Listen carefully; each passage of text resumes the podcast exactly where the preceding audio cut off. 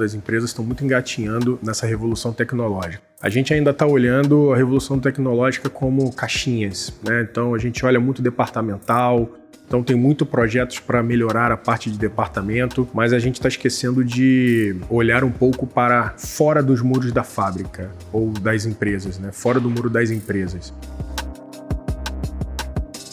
Então, olhando cadeia de fornecedores, de insumos, até chegar dentro da empresa, na fábrica, na produção, é, CD e olhar para fora também depois que sai do muro da empresa olhando cadeia de transportadores até chegar o produto na porta do cliente. Né? Primeiro, a gente precisa trabalhar um pouco mais em parceria a gente acaba olhando muito para si, para dentro da empresa, mas esquece de trabalhar um pouco e chamar os parceiros para essa revolução tecnológica. Hoje, uma simples etiqueta de RFID, que não é tão caro hoje em dia, barateou demais, a gente consegue monitorar N processos dentro da cadeia, desde lá da saída do, do, do fornecedor. Então, por exemplo, é uma empresa de químico ou de saúde que precisa de algo como temperatura controlada, você coloca uma etiqueta de RFID, assim que o insumo acaba de ser produzido, você consegue monitorar dentro de toda a cadeia a temperatura daquele insumo para saber se a gente teve excursão, alguma coisa. E unido a isso, ao Big Data, né? A gente pegar todos esses dados e analisar esses dados para tirar o melhor proveito possível dentro da cadeia, para ir ganhando escala dentro de toda a cadeia e trazer o transportador junto ou o fornecedor junto é, para ganhar também.